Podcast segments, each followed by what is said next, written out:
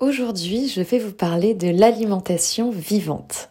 Alors l'objectif, c'est de décortiquer un peu ce que c'est, voir euh, comment ça peut aider le corps à être en meilleure santé, qu'est-ce que ça apporte vraiment, et comment en inclure un petit peu plus dans nos assiettes, toujours sans trop se prendre la tête. Alors il faut savoir déjà que c'est pas un régime strict, hein, c'est pas un mode d'alimentation exclusif à tenir toute l'année. C'est plutôt des types d'aliments qui sont particulièrement bons pour la santé.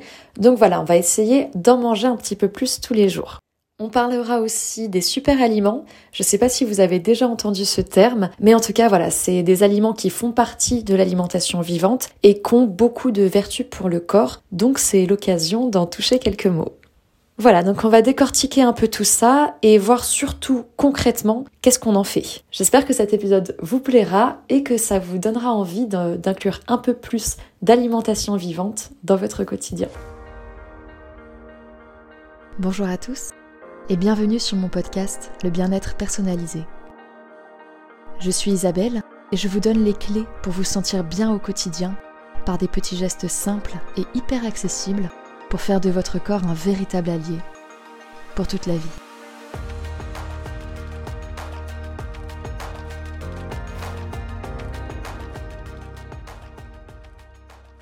Alors de mon côté, je tiens à préciser que je ne suis pas du tout de régime spécifique.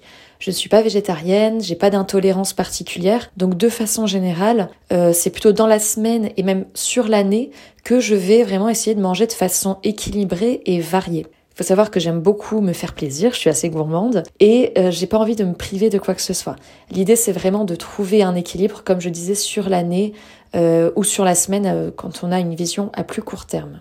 Alors il y a toujours des moments où je vais prendre le temps de bien cuisiner et de bien composer mes assiettes et des repas où je vais vraiment pas me prendre la tête. Et en fait, l'idéal pour la majorité des repas quand même, c'est d'avoir des assiettes qui sont saines, qui apportent le plein de nutriments, tout en restant savoureuses et surtout qu'elles soient quand même faciles et rapides à préparer. Et pour ça, l'alimentation vivante, c'est vraiment une bonne alternative. C'est pour ça que je voulais en parler aujourd'hui. Alors, de quoi est-ce qu'on parle quand on parle d'alimentation vivante? En fait, il s'agit vraiment d'aliments qui sont le plus bruts possible et végétaux. On peut les trouver tels quels dans la nature. Donc ça va surtout être des crudités ou alors il faut qu'il y ait vraiment très peu de transformation. Par exemple, on n'utilise pas de chaleur supérieure à celle du corps humain, donc maximum 40 degrés. Déjà à 41 degrés, on peut perdre certaines enzymes et on ne parle plus d'alimentation vivante. Donc les modes de cuisson, ça va être par exemple du trempage, du marinage, de la fermentation. On peut aussi utiliser de l'extraction ou du mixage à froid. Donc par exemple pour faire des jus de fruits, des smoothies ou même des huiles végétales qui sont extraites à froid rentrent dans l'alimentation vivante. Donc comme je disais, le but c'est que ce soit le plus naturel possible, donc on va s'orienter vraiment vers des produits bio qui soient de saison et les plus locaux possibles. Concrètement, on retrouve tous les fruits et les légumes crus aussi. Donc euh, dans les légumes crus, on a par exemple les feuilles d'épinards, les radis, de l'avocat, du concombre, des tomates. On peut retrouver des carottes, du brocoli ou toutes sortes de choux, le chou-fleur cru par exemple, des endives, des betteraves, enfin bref, il y a quand même pas mal de choix pour composer des salades à base de crudités. On peut retrouver des algues aussi, hein, et je pense notamment aux salades de wakame. Je ne sais pas si vous connaissez, on en retrouve pas mal dans les restaurants japonais. Moi j'adore ça, j'adore le goût et en plus de ça, ça va super bien avec les sushis. Donc la prochaine fois, euh, si vous allez manger des sushis ou manger dans un restaurant japonais, pensez à goûter la salade de wakame. C'est hyper bon je trouve et c'est hyper riche en nutriments. On peut retrouver aussi de la choucroute crue. Ça a pas mal de vertus pour la santé, c'est pas hyper répandu, mais je vous invite à goûter et si vous aimez, voilà, sachez que c'est vraiment hyper bon pour le corps.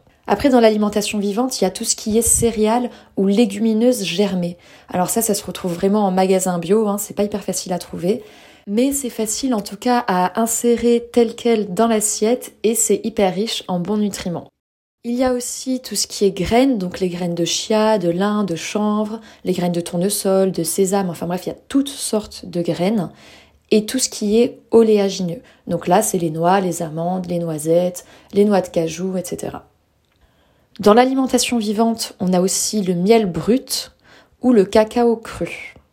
Et en termes de boissons, on peut donc retrouver tous les jus de fruits qui ont été extraits à froid, hein, donc ça nécessite vraiment un extracteur de jus, euh, et même des soupes froides. Donc en gros, c'est le même principe qu'un jus de fruits, sauf qu'on se base uniquement sur des légumes, Et il y a beaucoup plus d'intérêt nutritionnel à manger une soupe froide plutôt qu'une soupe à base de légumes qui ont déjà été cuits.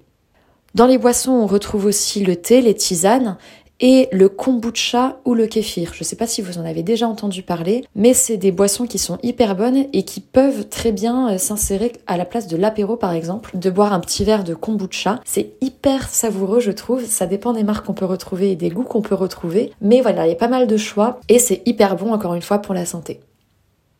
Donc parmi tous ces aliments, il faut savoir qu'il y en a qui ont un super pouvoir puisqu'ils sont appelés les super aliments. Et en fait, c'est parce qu'ils ont une concentration particulièrement élevée en nutriments. Ils sont hyper riches en vitamines, en minéraux, en fibres, en antioxydants et aussi en protéines ou même en bons acides gras, donc en bons lipides. Ils vont donc euh, permettre d'être en bonne santé, d'avoir la bonne vitalité, une bonne énergie, une bonne humeur même. Et ça a aussi un impact sur la beauté, donc sur l'aspect de la peau, des cheveux, etc. Et là, on peut retrouver donc des fruits et légumes, comme par exemple les choux, les asperges, les betteraves, l'avocat, la pomme, la grenade. Après, on a aussi l'ail et le gingembre. Et je ne sais pas si vous vous rappelez, je vous en avais déjà parlé dans l'épisode sur comment guérir plus vite d'une maladie. L'ail et le gingembre ont énormément de bienfaits pour l'ensemble du corps. Parmi les super aliments, on retrouve aussi certaines épices, comme par exemple le curcuma ou la cannelle. Mais bon, c'est pas en saupoudrant son plat euh, d'un peu de curcuma ou de cannelle qu'on va vraiment en sentir les bienfaits. Faut vraiment y aller, quoi. Donc, euh, sinon, c'est pour ça qu'il existe des compléments alimentaires à base de cannelle, de curcuma. Il y a même des compléments à base de baies, donc euh, par exemple les baies d'açaï, d'acérola, de guarana. On a les baies de goji aussi qui sont excellentes pour la santé. Donc soit on les inclut directement dans l'alimentation, soit on les trouve en complément alimentaire et ça ça dépend aussi de vos objectifs du moment pour voir si vous faites le choix de vous supplémenter ou non. Mais en tout cas, quand on parle d'alimentation vivante, il s'agit quand même plutôt de mettre les aliments tels quels dans son assiette. Alors on va voir plus en détail les avantages de l'alimentation vivante, hein, mais bon, je pense que vous en avez déjà une bonne idée. Déjà, c'est des aliments qui sont très sains, ils sont pas du tout transformés, il n'y a pas d'additifs, il n'y a pas de mauvais gras ou de mauvais sucre, hein, il n'y a rien d'industriel, donc c'est très bon pour la santé. Ils sont hyper riches en nutriments, donc euh, en vitamines, en fibres notamment. C'est super bon pour l'énergie, pour les défenses immunitaires et pour la santé de façon générale. Ils sont aussi riches d'ailleurs en antioxydants, donc ça retarde le vieillissement de toutes les cellules du corps. Ça aide notamment à préserver la peau du vieillissement cutané et à prévenir de certaines maladies comme les cancers par exemple. Ensuite, un avantage assez important aussi, c'est que c'est quand même des repas qui restent faciles à préparer, étant donné que ça nécessite pas de cuisson. Et c'est parfait pour l'été, hein, avec euh, les salades qui arrivent, donc c'est frais, c'est coloré, c'est facile à faire, et c'est bon aussi gustativement parlant.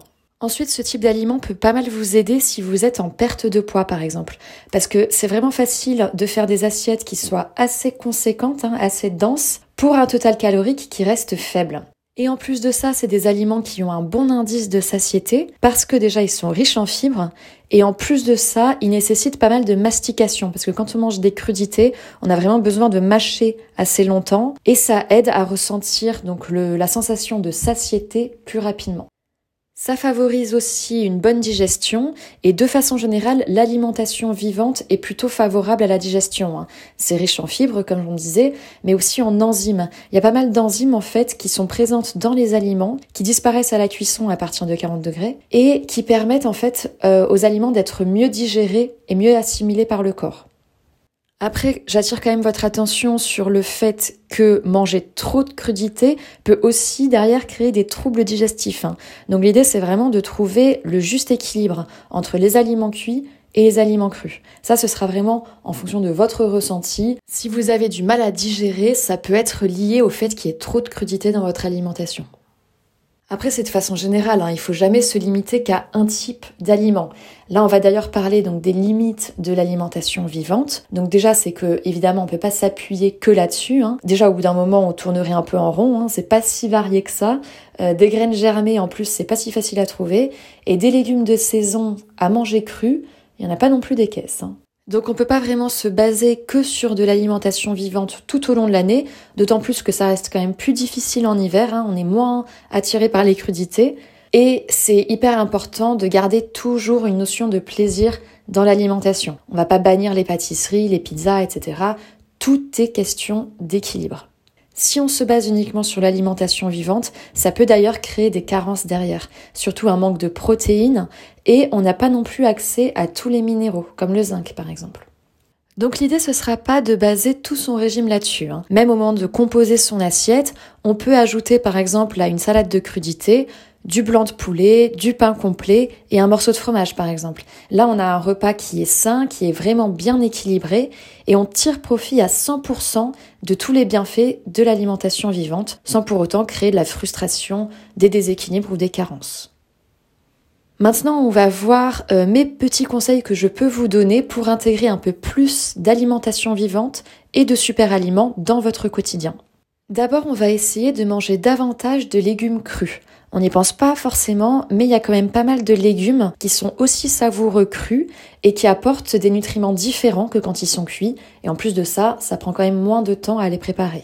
Ensuite, je vous invite à consommer un ou deux fruits par jour en dehors des repas. Donc c'est pas grave si c'est pas absolument tous les jours, mais de façon générale, on essaie quand même de manger des fruits et à distance des repas. Je vais pas détailler ça plus que ça ici, mais euh, c'est vrai que c'est pas terrible terrible de finir le repas avec un fruit. Au niveau de la digestion, ça aide pas vraiment quoi. Donc il vaut mieux soit manger le fruit en tout début du repas, même 15-20 euh, minutes avant de commencer à manger, soit vraiment en collation à distance des repas, donc euh, par exemple deux heures après avoir mangé. Ce sera mieux assimilé par le corps et plus cohérent en termes de digestion.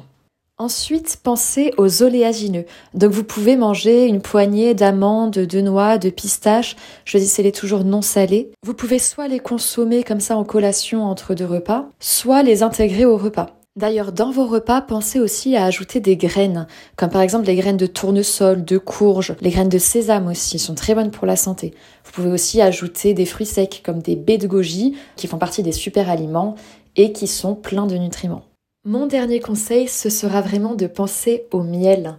Il a un excellent pouvoir sucrant, donc il peut remplacer le sucre raffiné, que ce soit dans vos préparations, avec le fromage blanc, sur vos tartines. Le miel est vraiment plein de vertus, donc ce serait dommage de s'en priver, euh, d'autant plus face au sucre blanc qui apporte pas grand chose au corps. Donc voilà, n'oubliez pas de penser au miel quand vous souhaitez ajouter un goût sucré. Voilà, écoutez, on arrive à la fin de cet épisode. En tout cas, euh, ce qu'il faut retenir, c'est que je vous invite vraiment, vraiment à inclure ce type d'aliments dans votre quotidien, parce que c'est au quotidien qu'on a besoin de ce type de nutriments pour être en forme, pour avoir la bonne énergie, pour avoir une bonne qualité de peau, de cheveux, pour avoir un corps qui fonctionne bien, tout simplement. Donc j'espère vraiment que vous allez appliquer certains de ces conseils-là et pensez à moi la prochaine fois que vous mettez des petites graines dans vos assiettes. Je vous dis à la semaine prochaine pour un nouvel épisode ou à tout de suite sur Instagram.